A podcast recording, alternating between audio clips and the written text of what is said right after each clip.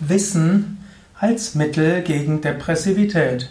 Ein Eintrag im Yoga Vidya Lexikon der Tugenden, eine Ausgabe im Antidepressions-Podcast. Wissen. Was hat Wissen mit Depression zu tun? Depression ist ja eigentlich ein Gefühl und eine psychische Prädisposition und Wissen ist ja eher etwas Intellektuelles.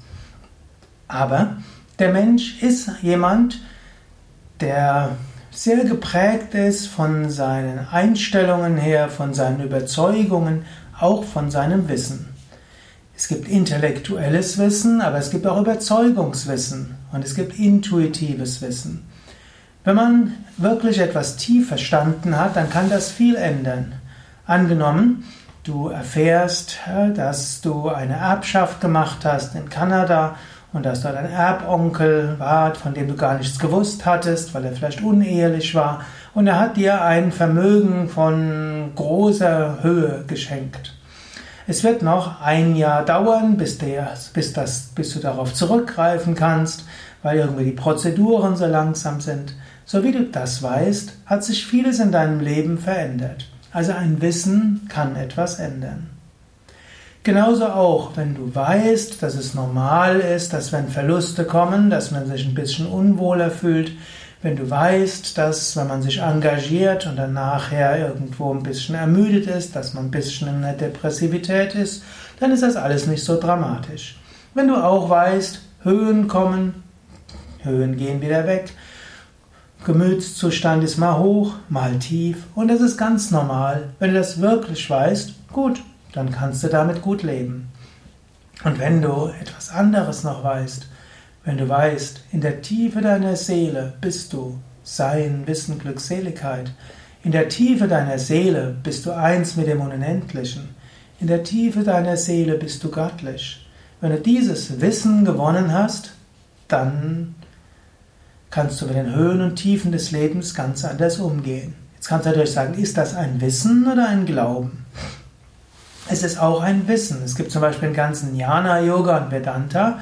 Das ist eine intellektuelle Analyse der menschlichen Erfahrung. Und dort kannst du tatsächlich analysieren und feststellen, ja, ich kann nicht der Körper sein. Ich kann nicht die Emotionen sein. Ich kann nicht das Denken sein. Ich bin Bewusstsein. Und wenn Bewusstsein losgelöst ist von Identifikationen mit Körper und Psyche und Gedanken und Emotionen, dann ist Bewusstsein frei. Bewusstsein ist freudevoll.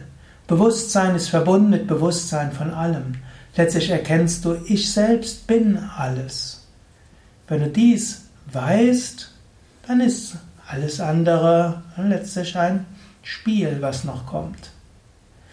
Wissen kann auch kommen aus Erfahrung. Wenn du in tiefer Meditation dein Körperbewusstsein transzendiert hast, wenn du in der Meditation tatsächlich die Erfahrung gemacht hast von kosmischem Bewusstsein, von Verbundenheit, dann bleibt dieses Wissen, auch wenn du wieder ins Alltagsbewusstsein zurückkehrst.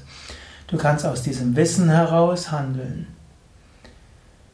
In diesem Sinne überlege, wie kannst du zu wahrem Wissen kommen. Du könntest zum Beispiel ein Seminar bei Yoga Vidya machen, Du könntest Bücher kaufen über spirituelle Praktiken. Du könntest auf unsere Internetseiten gehen www.yoga-vidya.de und du kannst dort auch die Frage aufrufen, wer bin ich?